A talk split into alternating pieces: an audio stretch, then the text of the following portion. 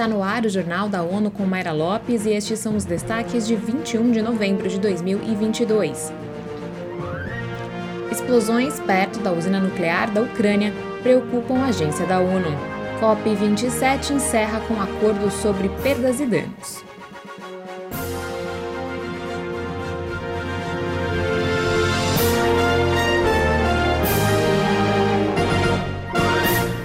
Fortes explosões abalaram a área da usina nuclear de Zaporizhia, na Ucrânia, na noite de sábado. De acordo com a Agência Internacional de Energia Atômica, o bombardeio encerra um período de relativa calma na instalação. Em comunicado divulgado pela agência, o diretor-geral Rafael Mariano Grossi disse que o ocorrido destaca ainda mais a necessidade urgente de medidas para ajudar a prevenir um acidente nuclear. Para ele, estão brincando com o fogo.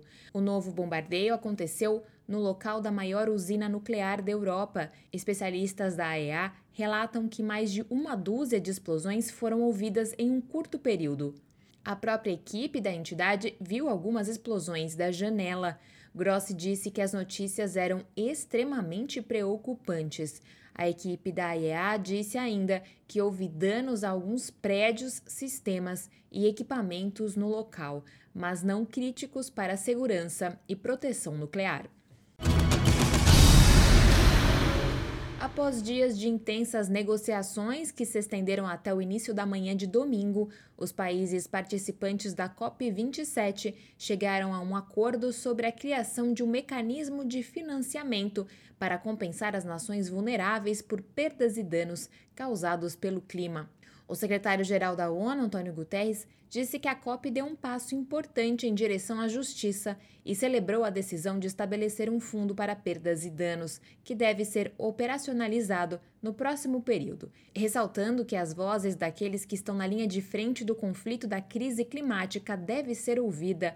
Os países em desenvolvimento fizeram fortes apelos para a criação de um fundo de perdas e danos para compensar as nações mais vulneráveis aos desastres climáticos e que pouco contribuíram para a crise do clima.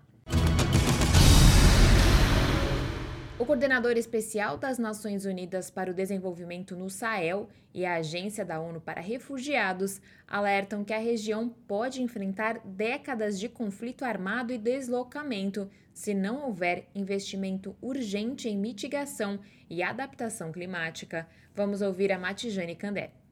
As causas seriam o aumento das temperaturas, a escassez de recursos e a insegurança alimentar.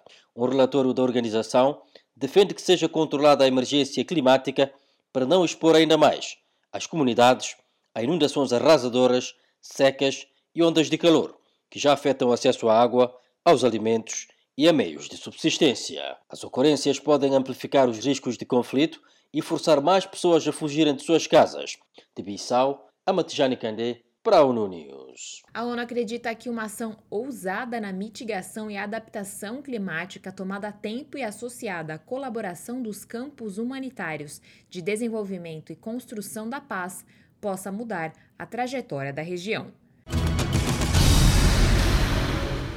UNCTAD premiou agências de promoção de investimentos do Brasil, Egito e Lesoto pela excelência na promoção de programas sustentáveis na agricultura, contribuindo para a segurança alimentar e o desenvolvimento.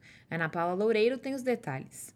A Agência Brasileira de Promoção de Exportações e Investimentos, a Apex Brasil, recebeu o prêmio por seu projeto Scale Up criado para atrair empresas internacionais de tecnologia, fornecendo serviços de negócios e oportunidades financeiras. O programa, realizado em parceria com empresas de Israel, Japão e Singapura, facilitou o estabelecimento de 15 empresas no Brasil, entre elas startups de agrotecnologia, que ajudam com ferramentas e sistemas tecnológicos inovadores para otimizar a produção agrícola, detectar rapidamente pragas e doenças e contribuir para uma agricultura resiliente ao clima. Da ONU News em Nova York, Ana Paula Loureiro. O Objetivo de Desenvolvimento Sustentável 2 sobre a criação de um mundo sem fome até 2030 exige esforços maciços para aumentar a produção agrícola sustentável. Segundo a UNCTAD, governos de todo o mundo estão buscando investimentos e tecnologia para aumentar a segurança alimentar. Esse foi o Jornal da ONU. Confira mais detalhes sobre essas e outras notícias no site da ONU News Português e nas nossas redes sociais. Para nos seguir no Twitter, acesse arroba ONU News.